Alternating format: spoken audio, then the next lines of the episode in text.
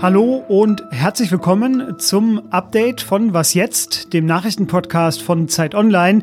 Es ist Mittwoch, der 16. Dezember. Mein Name ist Fabian Scheler und ich spreche heute über die hohen Todeszahlen in Deutschland und deshalb spreche ich heute vor allem über Sachsen. Außerdem Thema die Eröffnung des Humboldt-Forums. Legen wir los. Redaktionsschluss für diesen Podcast ist 16 Uhr. Seit Wochen schon reden wir viel über Zahlen, über Statistiken, über Neuinfektionen, über Rekordwerte. Und das ist ja eigentlich immer ein bisschen schwierig, gerade als gesprochenes Wort, ähm, sich das alles zu merken, alle Zahlen sich abzuspeichern und vor allem auch Vergleiche oder Richtwerte dafür zu finden. Aber wir kommen auch heute leider nicht drum rum, denn 952 Tote im Zusammenhang mit dem Coronavirus an einem einzigen Tag. Das ist ein heute gemeldeter neuer Rekord. Kurzer Exkurs. Wann zählt jemand eigentlich als Corona-Tod in der Statistik? Das Robert-Koch-Institut zählt Fälle, bei denen das Virus ursächlich für den Tod war, das heißt dann an Corona gestorben, oder es durch Vorerkrankungen wahrscheinlich ist, dass der Tod im direkten Zusammenhang mit Covid-19 steht.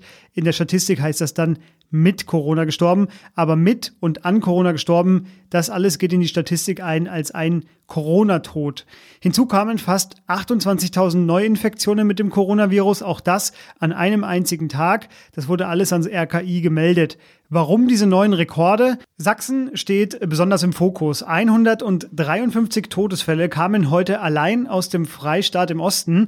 Außerdem kursieren äh, dramatische Meldungen. Kaum noch freie Intensivbetten, konstant hohe Neuinfektionen und zwar flächendeckend im ganzen Bundesland. Und heute auch dann das, der ärztliche Direktor des Zittauer Klinikums, der hat gesagt, dass sie schon mehrfach entscheiden mussten, wer Sauerstoff bekommt und wer nicht. Das klingt jetzt nach einer Triage in Sachsen und äh, Patienten werden auch schon in andere Krankenhäuser nach Dresden und Leipzig ausgeflogen. Ich möchte reden mit unserer freien Kollegin Doreen Reinhardt, die für uns aus und über Sachsen berichtet. Hallo Doreen. Hallo Fabian. Doreen, du hast mir im Vorgespräch schon gesagt, die Lage sei dramatisch und das Ausbruchsgeschehen unglaublich. Das waren deine Worte. Kannst du einmal ganz kurz umreißen, was in Sachsen da gerade los ist? Man konnte das ab dem frühen Herbst beobachten, dass die Zahlen kontinuierlich nach oben gegangen sind, zugleich aber auch wenig Maßnahmen äh, von Seiten der Landesregierung äh, äh also verhängt wurden. Also man hat das eine ganze Weile wirklich erstmal beobachtet und inzwischen ist Sachsen natürlich einer der, also der bundesweite äh, Corona-Hotspot. Also die Zahlen sind hier wirklich erschreckend. Teilweise äh, steht die Inzidenz knapp vor 700. Also es ist schon sehr besorgniserregend. Es wurden Anzeigen von den Kliniken wirklich auch in Tageszeitungen geschaltet mit Aufrufen an die Bevölkerung, sich an die Hygieneregeln zu halten, weil es wirklich dramatisch aussieht auf den Kliniken. Und inzwischen ist es so, ähm, dass äh, wirklich die Belegungskapazitäten in vielen Kliniken, auch in den Großstädten, also zum Beispiel in der äh, Dresdner Uniklinik habe ich es heute nochmal angeschaut, ist es wirklich so kurz vor knapp, dass da die nur noch wenige Betten wirklich frei sind. Also diese Lage ist da äh, sehr dramatisch. Man hört immer mehr Berichte von teils langen Transportwegen von Patienten, die in Kliniken gebracht werden müssen. Es gibt Helferaufrufe von, von Kliniken, zum Beispiel aus Ostsachsen, wo die Lage besonders schlimm ist, die Inzidenzen sehr hoch sind. Und das Szenario oder die Prognosen sind, sehen leider auch äh, schlimm aus für die, für die nächste Zeit. Also rund um die Weihnachtsfeiertage wird sich das weiter zuspitzen, weil einfach auch die Neuinfektionen weiter auf einem sehr hohen Niveau sind in Sachsen. Der Ministerpräsident Matthias Kretschmer, der hat sich heute im Landtag auch nochmal geäußert, seinen Kurs verteidigt. Äh, wie bewertest du denn die Arbeit der Regierung aktuell? Man hat sich natürlich schon gewundert in, in Sachsen. Es gab da tatsächlich eine, eine, eine große Lockerheit und Zögerlichkeit. Also man hat wirklich sehr lange beobachtet, wie die Zahlen steigen. Der äh, CDU-Ministerpräsident Michael Kretschmer hat wirklich auch im, im, im Herbst, im Oktober, als die Zahlen wirklich schon bedrohlich hoch waren in Sachsen, immer noch, äh, äh er hatte immer die, das, das Losungswort Eigenverantwortung, da hat, hat er immer noch, äh, davon hat er immer noch gesprochen, also wohl gehofft, dass sich die äh, Sachsen und Sächsinnen wohl selbst daran halten und, und einsehen, dass jetzt Maßnahmen nötig sind. Er hat im Oktober noch davon gesprochen, dass man jetzt bloß nicht hysterisch werden solle und nicht gleich alles zumachen solle. Also das war schon lange eine sehr zögerliche Taktik Politik äh, äh, und als es dann immer brenzliger wurde, ist und nun auch er wieder auf den harten Kurs eingeschwenkt und ähm, Bisher gibt es, äh, und äh, ihm ist natürlich jetzt die Lage der Dramatik oder die Dramatik schon bewusst, äh, das erklärt er auch in vielen Interviews, appelliert an die Bevölkerung. Es ist da allerdings auch wenig Selbstkritik zu hören, dass er selbst auch mal hinterfragt, naja, was hat denn die Strategie, die eigene Strategie? Gab es da vielleicht auch, auch zu viel Zögerlichkeit? Also Alleinschuldige gibt es da jetzt sicher nicht, aber man darf die Politik von Michael Kretschmer durchaus kritisch betrachten. Doreen, vielen Dank dir. Weitere Artikel aus und über Sachsen packe ich äh, in die Shownotes. Das hier ist meine letzte reguläre Schicht für dieses Jahr hier bei Was jetzt in diesem Podcast und deswegen dachte ich, ich weite nochmal den Blick so kurz vor Weihnachten. Spanien im Frühjahr noch mit am härtesten von der Pandemie betroffen, erlebt derzeit keine harten Einschränkungen, eher das Gegenteil ist der Fall. Bars und Restaurants haben in Madrid etwa unter Auflagen geöffnet. Die Neuinfektionen gehen seit fünf Wochen zurück. Es wird aber trotzdem jetzt zum Verzicht aufgerufen, denn man darf nur für Familientreffen die eigene Region an Weihnachten und bis zum 6. Januar verlassen.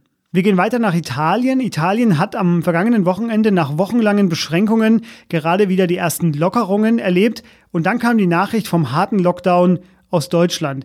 Vor allem die Städte in Italien waren am Wochenende voll mit Menschen, sodass der Gesundheitsminister dann mit Blick auf Deutschland gleich wieder sagte, Merkel hatte es gut gemacht. Schließen müsse man, nicht öffnen. Kein Scherz, der Begriff Modello Merkel kursiert seitdem so als Vorbild. Italien hat allerdings bisher auch 65.000 Tote schon zu verzeichnen. Das sind dreimal so viele wie Deutschland. Und über die Feiertage gelten eben mit Blick auf die Erfahrungen aus dem Frühjahr wieder strenge inländische Reisebeschränkungen. Man darf seine Region nämlich nicht verlassen. Zu guter Letzt noch Frankreich. Nach dem sechswöchigen harten Lockdown seit Ende Oktober gab es nun in dieser Woche erste Lockerungen. Tagsüber dürfen Bürgerinnen und Bürger ihre Wohnung jetzt wieder ohne Grund verlassen. Das war jetzt sechs Wochen lang anders. Nur nachts gilt noch eine Ausgangssperre. Aber, und das ist die gute Nachricht zum Schluss aus Frankreich, die Zahl der täglichen Neuinfektionen, die geht zuletzt konstant zurück. Deutschland eröffnet heute seine geistige Mitte, wie Peter Klaus Schuster, der langjährige Generaldirektor der staatlichen Museen und der Nationalgalerie Berlin, das Humboldt-Forum nannte. Das Humboldt-Forum eröffnet heute wegen der Corona-Pandemie aber als eine rein digitale Begehung. Kurzer Exkurs. Im Sommer 2002 hatte der Bundestag beschlossen, das frühere Berliner Stadtschloss wieder aufzubauen. Das war ja im Zweiten Weltkrieg zerbombt worden. Die SED ließ dann äh, die Reste 1950 wegsprengen, baute selber den Palast der Republik auf das Gelände. Der wiederum wurde nach der Wende wegen Asbestbefall erst geschlossen und ab 2003 dann komplett abgerissen. 18 Jahre nach dem Bundestagsbeschluss ist das Humboldt-Forum jetzt fertig. Jeder, der in Berlin war, kennt diese Baustelle im Herzen der Museumsinsel. Fertig geworden sind jetzt 40.000 Quadratmeter Ausstellungsfläche. Seit einiger Zeit stehen aber auch Kolonialismusvorwürfe im Raum, also der Vorwurf, dass Kunststücke, die im Forum ausgestellt werden sollen, von Kolonialherren geraubt worden sind, wie zum Beispiel die Benin-Statuen. Die wurden sehr wahrscheinlich von britischen Kolonialherren 1897 aus Benin gewaltsam entwendet, um nicht zu sagen einfach geklaut. Diese Debatten werden auch anhalten, die gibt's ja auch schon länger und die werden uns sicher auch noch hier im Podcast beschäftigen. Heute ist erstmal die Eröffnung. Der Livestream startet um 19 Uhr und der Eintritt ist frei. Was noch? Flandern, der niederländischsprachige Teil Belgiens, hat eine, wie ich finde, sehr gute Entscheidung getroffen. Dieses Wort, das der belgische Premierminister Alexander de Croo hier verwendet, Een Knuffelkontakt. Das ist zum Wort des Jahres gekürt worden. Der Knuffelkontakt. Ein Wort, das so wunderbar in diese Zeit passt. Es gibt eigentlich gar kein Wort, das besser in diese Zeit passt. Knuffelkontakt, Sie merken schon, ich spreche sehr gerne aus, meint den einen Kontakt, den man auch in der Pandemie umarmen und herzen darf. Und erfunden hat das der Gesundheitsminister.